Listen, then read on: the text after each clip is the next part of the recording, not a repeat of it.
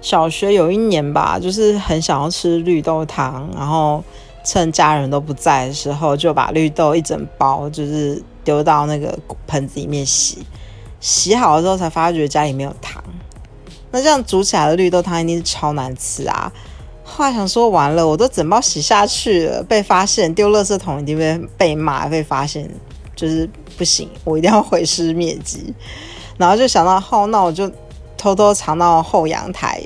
然后看到有一个高处有一个一个一个已经没有在用的盆栽，我就整盆的绿豆就往里面倒，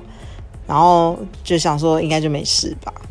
然后后来没想到人真的不能做坏事，一周后就听到我妈妈在后阳台晒衣服的时候大喊说：“谁在这边种绿豆苗啊？”